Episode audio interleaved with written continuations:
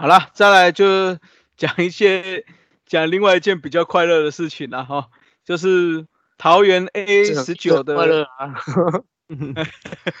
算是快乐了嘿。哦，就是桃园 A 十九 A 十九商场开发案有部分的文字叙述出来，然后其中乐天桃园这边确定会在外野盖一座摩天轮，然后我个人是觉得有个乐园会更好啦。哦，那两位对这个消息有没有兴奋呢？嗯，不错啊，我觉得，呃，据网友啊在社群媒体上分享，然后也谢谢专业的青浦人哈提供的的他提供的资讯，那也希望这个开发案呢是真的有在推进哈。那离桃园棒球场最近的那个集结站是 A 十九站，好，然后整套的一个商场的一个开发案进度，呃，在这边跟大家做一些分享啦。好，这第一点就是说。他们好像要盖个那个桃园的会展中心，好，就给人家办展览的吧，哈。然后预计是八月份开工，然后会有两个呃两栋主建筑物，然后就会有展览馆啊、会议馆啊。那预计也会是中大型展览未来的一个那个常驻点，那这就会吸人了。嗯嗯，第一步就是要想办法吸引人进来了。嗯，对，就是有人才有商机才有钱，对吧？嗯嗯。第二个就是据了解了哈，就是那个市长桃园市长，那他希望说这个 A 十九这个整个商场，还有那个跟棒球场，还有那跟刚刚提到的那个会展中心，然后跟还还有一个什么软体园区哈，它全它全部要新建那种连通道吧哈，那这也是间接的造福到那个以后要使用棒球场就是要的球迷好，然后那呃但是据了解即将开工的这个会展中心好像没有发包做这个连通道的工程。那不过说市府好像就是他有要求说去要那 OK，你现在不做没关系，那预留这个衔接口以后来做好，那未来就是可能用追加工程然后来完成这个事情，那也有可能就变成下一个选市长的人的一个证件了。唉，工作真哦，又来了。政治人物真的很喜欢拿棒球来蹭热度啊，哦，刷存在感。巨蛋蹭了三十年，还在蹭哦，应该快要蹭出来了哦。第五队后也蹭了半天，也确定蹭出来了哦。然后再就蹭第六队啊，蹭华东队啊，蹭环环太平洋联盟，干脆蹭到跟大联盟一样三十队好了。哦，这有高升，哎，有酸有酸。真正有影啊！你被那个议员气到现在还在气。后来后来，气气气气气。我们后面讨论都喜事的，喜嗯喜数喜数的。嗯，麦克麦克麦克。啊，喜属然后喜属喜事喜事，对对对。哎，打打意还蛮标准的哟。哎，有学有学 有学哈。呃呃，那那个第三点的话，我们那个 A 十九站站，它要盖一个那个环球购物中心啊，它好像它内部好像是说是找日本设计师来操刀。好，那不知道这个乐天有没有参就参一脚在里面了啊？那因为球场附近的那个百货啊，就是如果说呃球场老板他有经营百货，好，那我觉得他可以在里面找一个好的柜位卖他们那个球队商品嘛，对不对？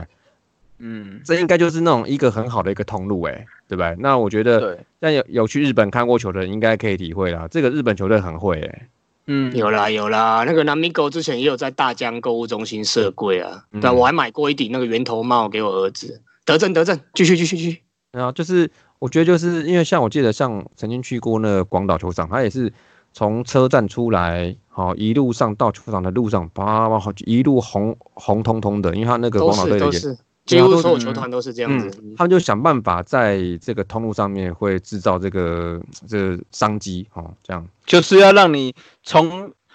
车站到球场，再从球场回车站的这段时间，把你身上钱全部把它掏光就对了。现在不用了，现在都是那个那个支付的啦，支付的就是线上支付的，对，乐天推那个支付的，以后都不用带钱，一路刷刷刷刷刷到底，刷起来。好，那第四个就是那个最后就是刚提到的是什么那个摩天轮嘛哈，那也是我们舍友见到社长，他在那个上次有一次在光头武士问的那个他许过的愿啊，他据了解说这个后方的这这是那个外面有两个小的那个棒垒球场，好好像会拆掉，然后就会盖这个摩天轮，或者是好像是有有乐园哦哈，那这应该是值得期待了哈，那盖好之后啊，有可能。连西赛的问题，它可以做做尽量呃做部分的解决，嗯，真的，如果盖好，我们就请我们剑道社长来留言还愿一下，好不好？点灯啊！哎，真的成功嘞！对啊，被他许愿，被他许愿成功。真的。好，那呃，不过就是我我后来就是说，就是我们在新闻上哈，其实有常常看到说那个呃，就政府就就桃园市政府，它跟跟以前拉米狗还有现在乐天，其实满满的那种合作意向哈。对啊，对啊，我有发现啊，我这次在那个桃园球场的商品区购物的发票啊，哎，它上面的那个那个名称都还是写大高雄娱乐股份有限公司的发票，哎，那也就是南米狗了哦，跟南纽的母公司啦，所以应看起来应该还是有继续合作吧，要继续的，持续下去，持续下去。嗯，对，应该是这样。那不过我觉得，呃，不管这些东西哦多少哈，它变成真的，然后多少变成证件。那我觉得一旦有推进，我觉得球团就是才会感觉到说那个政策力好，那个跟执行力好，那也才会带动他一个正向的一个投资意愿嘛哈。那毕竟你说白一点，你球团其实是拿一个现成的球场好来认养来经营，那市府的话语权应该还是会比较大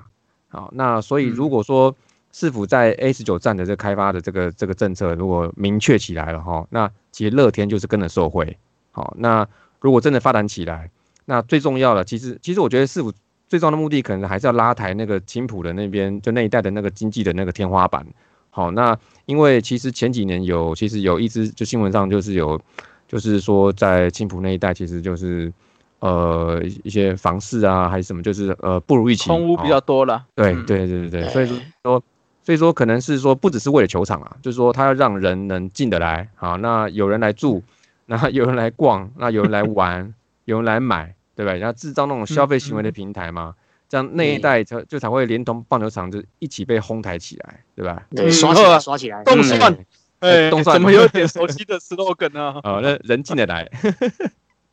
不要再扯政治了啦！好好好，哎呀，不然到时候议员又要出来蹭说是他组织十多年前的功劳。哦，麦克麦克呀，好了，还是政治归政治。体育归体育，麦古兰巴布喂，清醒一点，你你刚才讲什么？没有没有听得很清楚。我帮你消消音，就讲什么器官之类的。好，那哎，那那个公公大叔，你上礼拜去看的话，你有没有在附近看到什么那个一些变化什么的？我上周去看球的话，因为我都是从新竹过去，基本上都是开车过去了。那我发现球场外面外野区附近的大型停车场已经封闭了。那除了疫情的关系之外，我想可能也是因为商场要开发，要开始整地了吧？我在猜了哦。所以我就停到后面路边那边去了啊。因为我比较早到了，还算好停哦。旁边有个空位，我有个查理比亚。哦，那我提早八点半八局结束的时候离开的时候，哎，其实整条路是停的满满的。那还有很多车是那个两轮停在人行道上，那两轮压在水沟盖上，我，停斜的，像整排，哦，整排二三十台都是停斜的这样。那这场才四千多人而已的哦，然后来看新闻才知道，这场是本季观众人数最多的一场哦，四千多人。那如果满场一万多人，就两倍翻两倍以上哦，那可能在施工期间就要呼吁球迷考量停车位的问题了哦，那或者是建议说球迷多去搭乘大众交通工具啊，不然真的是。没办法，那个停车位我觉得应该是不够了。停车对，不过看来应该是只有他那个商场展览馆盖起来之后，就才会有真正的停车位可以停了。哎呀，不然现在大家去那边停车都在 B R K 数的哈。那天除了除了机捷之外啦，蛮多人是坐机捷来的啦。那我是看到满门口有很多中立火车站的接火中立火车站的接驳车啦。啊，如果真的真的开始开始盖了哦，那个停车场开始回再收起来之后，大家就可以多多利用了。不然那个开车去真的应该是附近应该是要，不然就停很远。对，那至于大型商场跟会展中间的开发，我当然是乐观其成啊。我们之前还有私下都已经讲过很多次了，节目有提到说城市行销跟职棒结合，哎，这真的就是最好的一种方式啊。我记得十几年前去日本那一次，我就是逛了东京巨蛋嘛，哦，乐天的主场，还有罗德海洋球场嘛。那东京巨蛋就不用说了，然后商场、美食街哦，那名人堂哦，野球殿堂嘛，然后旅馆嘛，云霄飞车哦，等等，都一定一一堆现代化的设施。那罗德海洋球场虽然是在海边然后那个地铁坐得蛮远的，在木章那边。那从地铁的木章站下来哦，往球场步行方向看哦，也看到一个木章国际展览馆哦，那个是也算是会展中心啊，国际型的。那跟旅馆啊、商场之类的，真的还蛮方便的。那就算不是球迷然后坐捷运来这边一日行程哦，也是可以，也是可以吃吃喝喝，然后看展览、看电影的。而且除了台湾人之外，说不定可以吸引很多外国球迷然后那目前台湾的球场附近哦，这几座目前看来应该都没有这方面的规划哦，腹地也都不太够了。那虽然说桃园球场附近有一个叫 Gloria Outlet 嘛，华泰名城，那其实它是有一段距离啊，捷运好像要坐两站到三站的，好像是这样子。那未来新足球场虽然是在市中心啊，但是那个地方真的还是偏比较旧市区啦，建筑稍微老一点。那附近也没有腹地去建设复合式的商场啦，好像大圆柏啊、大鲁阁啊、巨城的话，步行的话基本上都到不了，还是有一段距离啦。这个可以听我们那个第五集的节目了，就是新足球场原地的重建，呃，应该还是真的是不得已的办法了。嗯，对啊，长远规划基本上还是要另外找地然后应该是这样子。没错。那所以说，乐天这个商场和会展中心，甚至摩天轮的计划，真的是蛮酷、蛮屌的，蛮期待的。那我是希望说，真的要盖的话，哈，在设计部分能够多考量一些台湾文化跟在地元素，然后像之前桃园每年哦，在这个地地区出附近，然后都有一直办一些叫地景节，然后然后。每年都有办，那可以搭着这一波把它设计的该设计的设计啊，该考量的都规划进去了。那当然啦，方位设计也很重要啦。如果是 坐摩天轮去上去那个晒晒日光浴哦，晒海风哎哦，到时候就要承受广大球迷的监督跟公平啊。不要说我们这种球迷哦都没有好好提醒你们哦。你又气了是不是？我来我来我来，开心开心，一输一输哦，一输一输，够酸哎，这够酸够酸。好了，在好心温馨感心提醒我们政治人物们哦，要护航护主哈，别忘了好好查资料啊，不然可以询问我们大叔野球五四三啊，或许我们会好心的给你一些建议哈，至少不会让你被。站到病鬼去哈，打到脸都肿起来。最后我补充一下下，然后小小小小小问题，然后有些社团朋友真的还蛮热心的，然后就是也是棒球迷呢，都都热心这样子，然后啊会私讯一些公共建设或者是球场的设计图给我们呢。啊，不过这一点我呼吁一下，若是已经正式公布的讯息啊，有在新闻上啊或各大媒体上啊，已经正式公开的讯息哦，或是可以公开讨论的资讯，然后那欢迎大家踊跃提供啦，我们也会适时的纳入节目中来讨论，或是抛在社团上给大家参考啦。啊，但是如果是比较机密的资讯，还在讨论阶段的啦，还没有正式公开的，我还是会些或是一些政府的标案之类的，比较或者是一些比较地下传闻哦、八卦之类的传闻哦，还是麻烦大家自己品尝完私藏就好了，放在你们自己的低潮就好了。不过这个就是，呃，就是我觉得说，就是我们呃提供一些这方面讯息哦，就是就是供大家参考。好，然后也希望大家可以在日后也是也可以，就是可以慢慢的来追踪关注啦，这样子。哎呀，我怕是会有一些责任啊，跟一些各自的问题啊，等下利用等下利用查水表了。对啊，F Y 真的比较麻烦，参考参考。嗯，哎呀，好，谢谢啦，多谢感恩哦。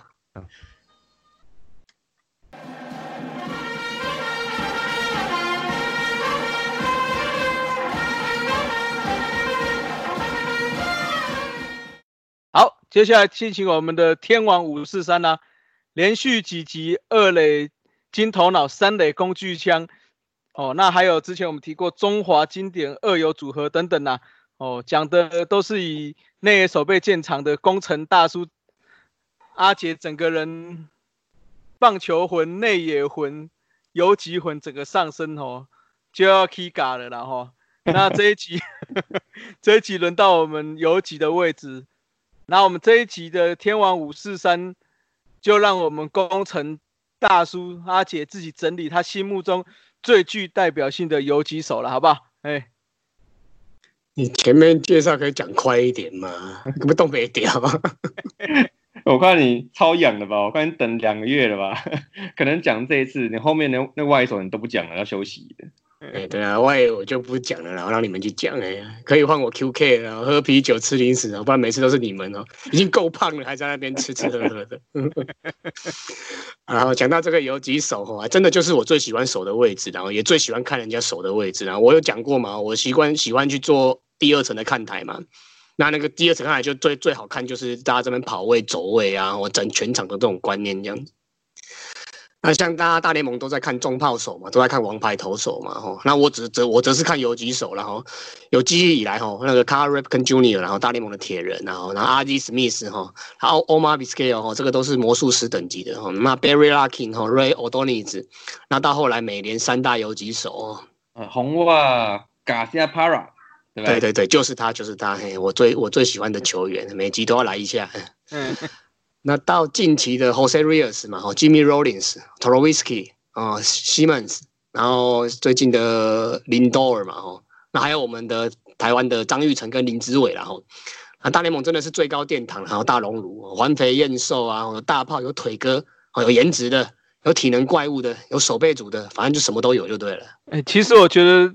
阿杰的中文造诣没败呢，哈，人家还说自己中文差，谦虚谦虚。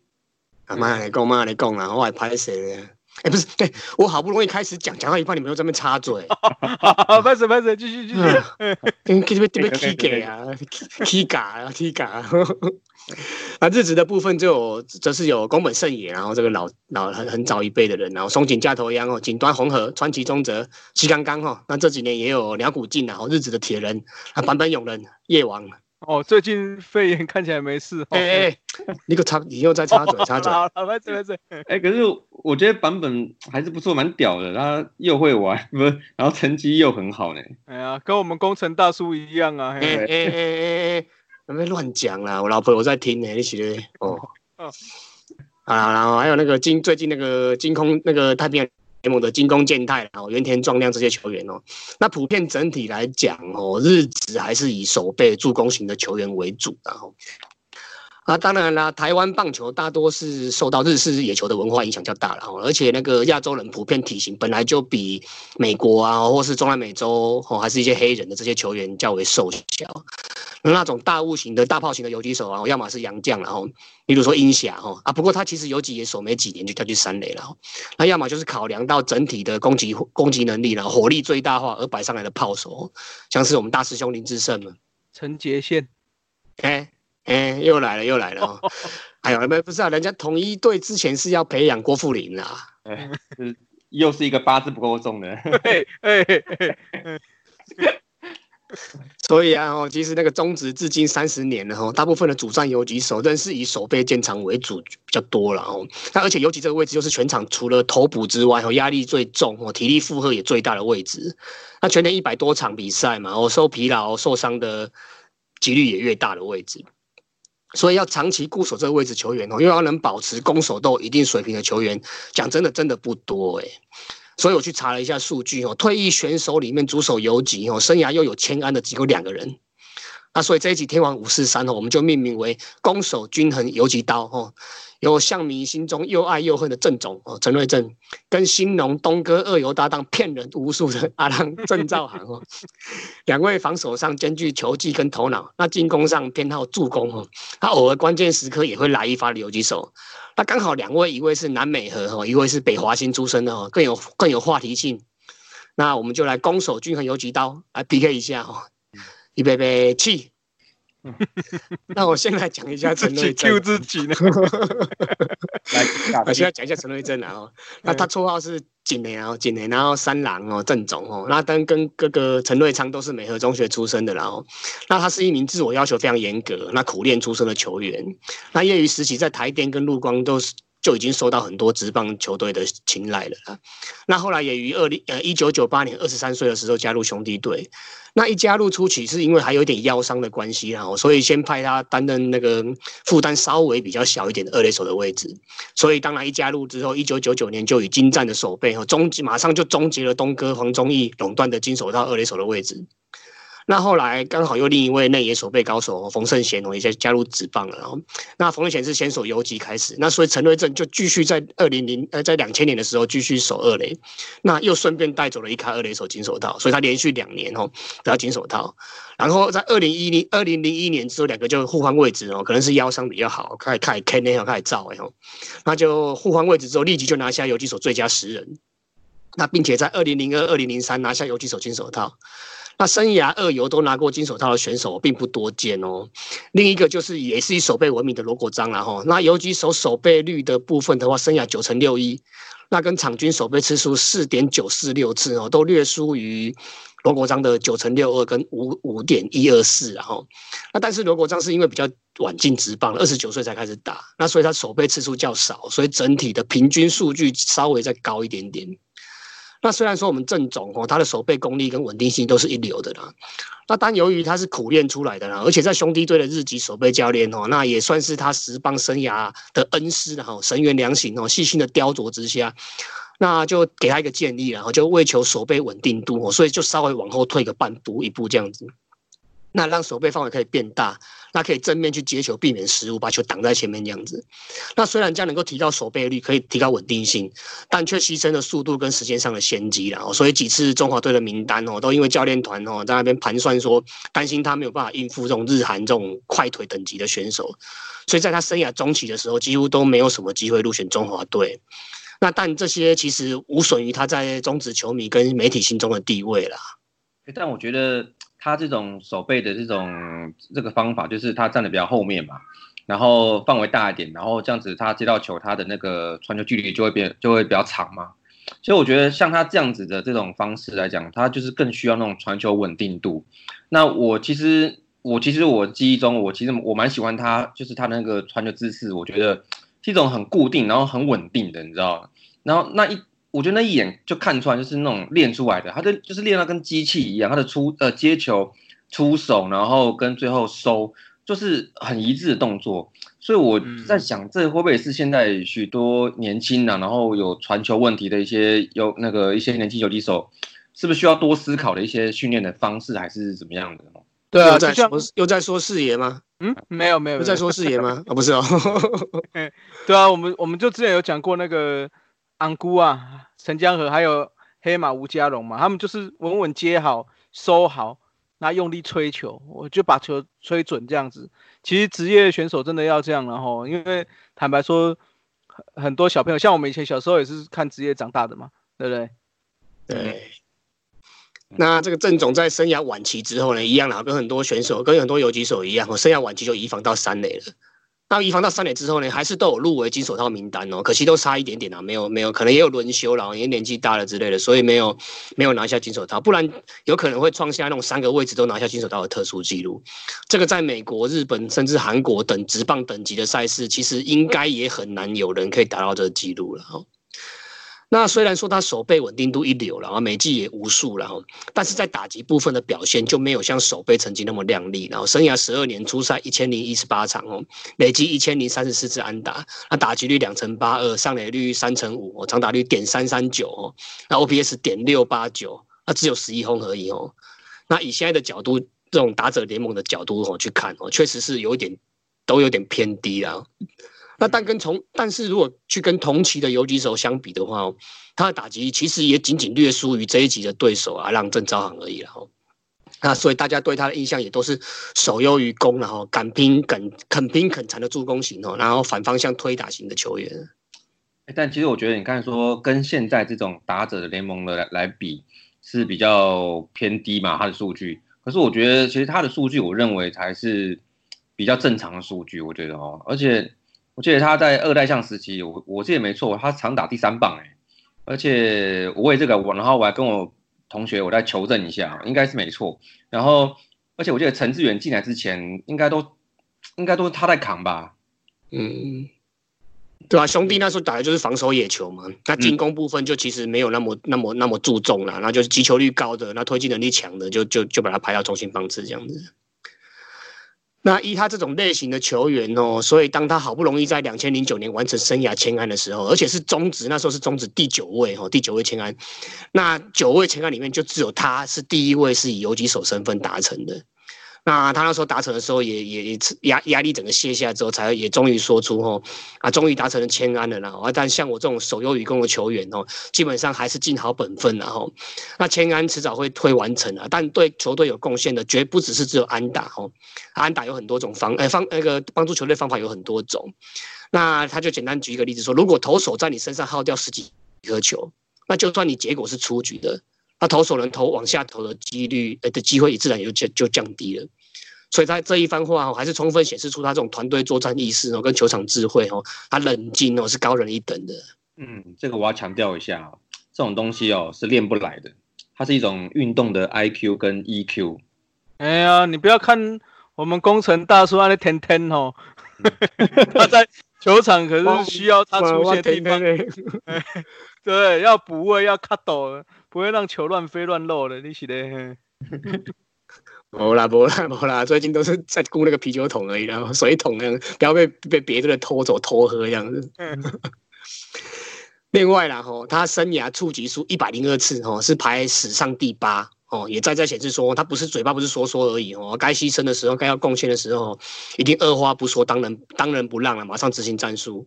那也是在场上担任 leader，有这种精神哦，所以让兄弟像在二零零一到二零零三这二代相的时期哦，都都能打团队战、团体战，哦，拿下三连霸。哎，不过他那时候，我觉得真的其实啊，兄弟那时候真的够杀，你知道吗？我觉得。大统一一年嘛，然后新农一年都打不过吧？哦，实在看得蛮气的，真的是。不过，不过你知道，你知道我那个就是我那个刚讲的同那个同学，那个向明同学，就是带我打垒球那个，我，他说他他他说超爽的，而且他为了兄弟跟我们吵架，那边抢来抢去的。那后来有据说了哈，据说他的球员生涯一直还是都被他的腰伤所影响了哈，那一直都是带伤上场的然后。那关于带伤上场哦，他有一个小故事的哦。有一次对新农的比赛哦，那他赛前其实落枕了，脖子基本上没有办法转这样子，没办法动这样子。那他还是硬上场哦，因为那时候兄弟队就是球就是本来就打精兵制嘛，人不太够。那他头不能转哦，就有头不能转的打法，然后就站开开的哦，开放式打法这样子。那那天刚好是泳泳装投的，那结果好像还对泳装打出猛打赏哦，这个差曲真的还蛮有趣的。那也因为他自我要求严格哦，那愿意跟学弟们分享这种心得的这种个性哦，所以他在球队里面其实蛮受备受尊重的哦。那也在退休后立刻就担任了兄弟队的总教练，那并于两千呃二零一零年哦第一年就拿到了总冠军。但这种个性其实就像是双面刃啊，刚好这个世代又遇到那种传统野球跟强力棒球正在冲击在拉锯的这个年代，那真的好死不死就遇到那个黑象事件，然后球队只剩大概十十来个人而已，后黑象啊。后黑象时代，一堆人都不见了，嘿。呃，而且而且好几个都是好像都是兼兼任教练哦，那他跟那个什么蔡曹俊阳好像都是兼兼任教练这样子。对对对。那其实他在这个总教练位置真的是蛮难当的，压力也很大。然后那二零一一年到二零一二年期间，虽然战绩都一直不错哦，几次的十连胜跟一次的总冠军哦，那也很迅速的就拿下一百胜哦，一百五十胜哦。啊，但也因为治军严格然后球员发生失误被换下场哦，在暧昧懊恼甩手套在发泄的时候，啊被他斥责，然后并忍不住挥拳哦，所以被球迷戏称是。铁拳正总，嗯，所以他从此是改名叫拳总，对不对？嗯，我我觉得现在是不是有些球迷好像还是希望有这种风格的教练来操一下手背啊，然后磨一下心智啊。不过我记得他现在是不是还就是他现在是在那个三级棒球吗？是吗？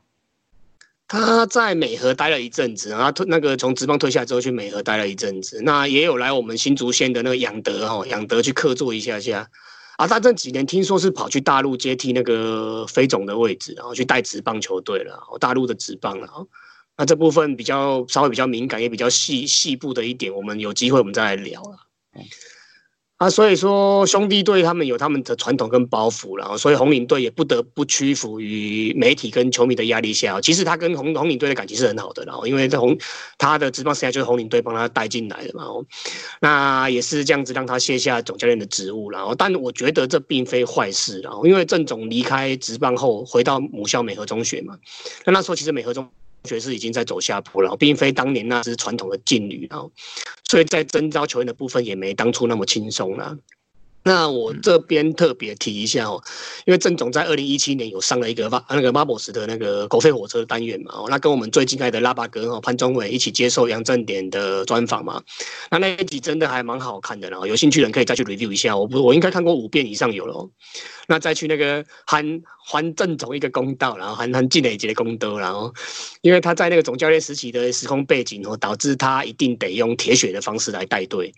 那整段访问都很有趣啊，也很有人生哲理。那真心推荐，不管是棒球迷哦，或者是对人生职涯的规划哦，跟待人处事有兴趣的人可以去看一下哦。那他有一段哦，我觉得还蛮蛮蛮，身为我们这种主管级的哦，可以拿出来比喻的。然后他用水果去比喻球员啊，追个五分后尾卖嘛吼。啊，拿来拿外嘛吼，哦，篮子内篮子外的，啊，他他带领这个拿瓦的那个篮子外的这群球员哦，靠努力跟苦练打出佳绩，啊，甚至有几位进军职棒哦，并养出好几只潜力股，这个真的是蛮厉害的。然后，而且似乎跟这些球员都建立出不错的革命情感。那像是严红军哦、陈成威这种三级棒球基本上是不太被看好的，然后那也都加入职棒了。那像吴世豪这种差一点走偏的小朋友哦，也都拉回来转换位置哦。他本来是是那个游击手嘛，然后因为手长脚长，球速够够快，哦，那就把他转换成投手，哎，也加入职棒哦。那我们自己学生时代也当过神拜，然后也带过一些学弟啊。老实说，这种职务真的是蛮不简单的有，蛮吃力不讨好的。哎，那后续有一些专为像严红军、陈晨威、吴世豪都是他带的。对啊，对啊。所以那时候就是他们讲的拉娃嘛，就是这些是其他队不要的，例如说古堡啊，哦，然后南音啊，哦，高院啊，哦，平镇这些不要的球员，啊，他把他捡过来，给他抄，给他练，吼，然后从心理跟技术层次给他给他他雕，给他练起来这样子。而且他说打木棒嘛，啊，就是木棒这样慢慢把它雕上来这样子。对啊。哦，哦那后续也有一些专访啦，我们可能跟跟也有好像有跟驾许合作嘛，哦，有一些专访跟教学这样。那其实季磊他最适合的位置哦，我觉得有可能就是在带领基层球员去突破技术跟心理的瓶颈啊，并不是说在职棒场上担任总教练哦，要必须扛责任啊，必须面对媒体啊，面对老板啊，面对球迷的这种总教练职务了哦。那可惜他跑去大陆教球了哦。嗯，蛮可惜的。我我觉得他可能适合教技术层面，或者是就是比较专门的的那个方面，我觉得 OK。但是台湾的棒球现在的风气好像容不太下他这种教练。对啊，他节目有说了哦，他他他节目有说说时代的变啊，环境的变哈，爱自己嘛的变啊，就是时代在变，环境在变，他自己也在变啊。但他对于基础的训练跟观念，还有团队作战这一点哦，他还是最坚持，他不会把这一块给放掉。那我不知不知道今年疫情的关系，他有没有留在台湾？然后，总之就期待他真有机会回台湾奉献所学。然后，啊，我大概以后还一集的功德啊那样。那一集真的还蛮好看的啦，真的很好看。不管是不管是球迷，或者是或者是上班族或干嘛啦，不不管不管哪哪个阶层的人，我觉得都是可以去看这个东西的。一个一个小时左右而已，有空就去看一下哦。那就在 YouTube 上查“狗吠火车正总”啊，就有了哈。啊，里面也有我们最最敬爱的拉巴哥哈，同一集都有出来这样子。再来讲到我们的郑兆航哦，原名郑兆月哦，外号阿浪哦，是来自我们后山美丽的后山那个花莲太巴朗的球员，然后阿美族的球员。那他是华新青少棒哦，那青棒，那后来进文化大学，然后在二两千年加入新龙牛，那一进新龙牛就直接扛起游击手的位置哦，那并与东哥黄忠义哦搭起坚强的二游连线。那刚好魏全龙也于该年解散，然后所以就加入了森林王子张泰山哦，来建立起新龙队史上最著名的三番三番刀打线。那两千年第一年就打进总冠军赛哦，那直到东哥在二零零八年退休这九年间哦，也刚好是新农队史最辉煌的一段期间。那五度打进台湾大赛哦，那二零零四跟二零零五拿到二连霸这样子。那阿浪跟郑总比起来哦，虽然说他身高跟体重其实看起来看数字上是都很接近的，很相近这样子，但其实看体格跟结实度吼，似乎郑兆航是更在结实一点哦，他比较像是那种大号的游击手哦。那当然他在打击上的表现，在中职史上除了林志胜以外哦，应该是整体素质最好的游击手。他生涯十六年出赛了一千两百八十九场，那累积了一千两百一十二支安打哦，那是中职第十一位千安打者，然后打击率两成七九。那跟商垒率三乘二九，虽然看数据上看看略略输于郑总一点点，但长打率点三七零，OPS 点六九九，生涯四十九轰。那这部分的话，这几个长打方面的数字是碾压郑总的十一轰了吼。那一现代棒球较重长打哦，让在打击上应该是高正总一个档次的哈。那得分跟打点五百五十次跟五百五十分跟五百二十一个打点哦，也是大胜正总的四百八十二。跟三百九十九哈，那另外看是身材较高大结实哦，那他其实他的速度并不差哦。他生涯一百一十次盗垒哦，是联盟排第十九的。那游击手的部分就仅仅次于那个林志胜跟王胜伟了哦。那甚至在二零零四年以三十一盗拿下生涯唯一一座盗垒王。那个人奖项部分也拿了三次游击手最佳十人奖。那这几点都显示出他是应该是当代攻攻击最强的游击手。那关于生涯百刀，我再补充一下好了哦，他是那个二零一零年哦在新竹完成的啦。那那一场我朋友其实有约我去看的，那他说他他其实是说他要去看那个日职救援王高金城武然后，那那天我没有空了，也没跟去了，然后结果他还真的去看到高金城武拿到救援成功。那那一场刚好泰山也是双响炮。啊！但他第二天跑来问我，说：“哎，有一次不知道谁盗垒成功，全场在那边欢呼，然后他自己也莫名其妙不知道在欢呼，跟着大家在那边欢呼。那后来我们查了一下，其实才真才知道是郑兆航的生涯百盗，然后那时候就不太知道这样子。那在守备方面的部分就稍微略输于郑总一点，然后尤其手守备率的部分的话，生涯九成五五哦，那跟场均守备次数四点八五次都输给郑总的呃九成六一跟四点九四六次啊。但其实比起其他游击手，也算是不错的成绩了。然后，那也曾于二零零九年拿过一次游击手金手套奖。那相较于郑总的稳定哦，而他的部分则是比较多有创意、有灵性的这种传接球跟跑位了。那还有跟老大老大当东哥，老常玩那种接力传球啊，诱敌双杀或假动作逼退跑者这种哦。但是网络上看太多太多 case 了。那另外同期的话，还有那个新龙，还有那个曾华伟、库龙哦，张家浩、安高啊，张张建明、火哥哦，这些快腿，所以他大部分打的是中心棒次啊，不是第三棒就是第五棒哦。那也没有什么触及战术，然后那反倒是高飞牺牲打哦，打了四十三次，那联盟排名第九。那在这个项目的排名哦，也是很少会有游击手出现的哦。那在在显示出他长打能力跟战术执行跟推进能力其实也是不差的哦。那个时候。嗯，那个时候新农好像走的是比较美式风格一些，对对，快腿大炮，对对对对对对对，跟那个兄弟的那种日式球风刚好，精兵制刚好是相反的，对对对。那这里有个小插曲，然后他跟郑总其实也算是有一点的交集，然后那虽说他手背不如郑总，然后他们，但是我们刚才有说过，郑总那一派的哦，为求稳定哦，会守比较后面啊，以正面赢球，那比较保守，那可能抓不到日韩的快腿。那国际赛就刚好就选了教练团，刚好就选了阿浪这一派的选手，然后这一派的球员，但没想到阿浪闹苦呀！他在二零呃两千零四年奥运的时候，雅典奥运的时候，就创下一个还蛮糗的记录，然后五次失误，全队最多，打进去一层，全队最低。你你现在是在帮郑总拉票，对不对？所以这也算是还郑总一个公道嘛？你不要讲台语来。那个你很正的一个公道啦，啊，没有啦，没有写啊，没有啦，没有啦。有时候棒球赛就是这么有趣啦，那千算万算哦，还是算不到说在心灵素质跟那个临场状况哦，还当下当当时候的生理状况哦，真的是这这一部分真的是最难算的。我们自己有当过神拜哦，有当过教练的，也写过殴打，像这种斯文哥写过殴打这一种哦，这一块确实是算不到的啦。不过他那个我觉得，因为。短期比赛嘛，哦，就是对对啊，我觉得短期比赛可能，我觉得当参考啦，就是说，就是短期比赛你是啊，对啊，你的一些状态跟一些表现，有可能是很巅峰，然后也有可能是真的是，就对啊，这个这个就像那个那一天我看到洪一中总总洪洪总嘛，他好像是上了那个台志远的一个节目，好像就有聊到这一个，因为他刚好就讲到苏志杰。这次不是有在，就是我们打十二强这个，不是都没打安打嘛？他就讲，其实这种短期比赛就是你没有调整好，那就这一段你要你要他家一直临时把它调回来，也真的是蛮难的啊。嗯，是啊，而而且那时候阿浪他是算是中中职算是一级的，算是一线的球星了嘛。可是你像去雅典奥运，其实那时候是有开放职棒打的哦。那个美国队、日本队啊，我那些都一一票都是那种一军的球员，那种三 A 的球员，那真的不也不算是高我们一个档次啦。可能之前他没有遇过这一类型的的选手。对啦，要调，其实你说要调什么，我觉得也很难啊。就这几场，然后没，就状况，对啊，现在都拼生死的，其实很难。对，而且那时候禽收没有那么的发达了，那时候。讲实在的，台湾那时候的禽收可能是落后各国一步的啦。那大家都知道大概大概谁是谁这样子，然后我们都不知道。对啊，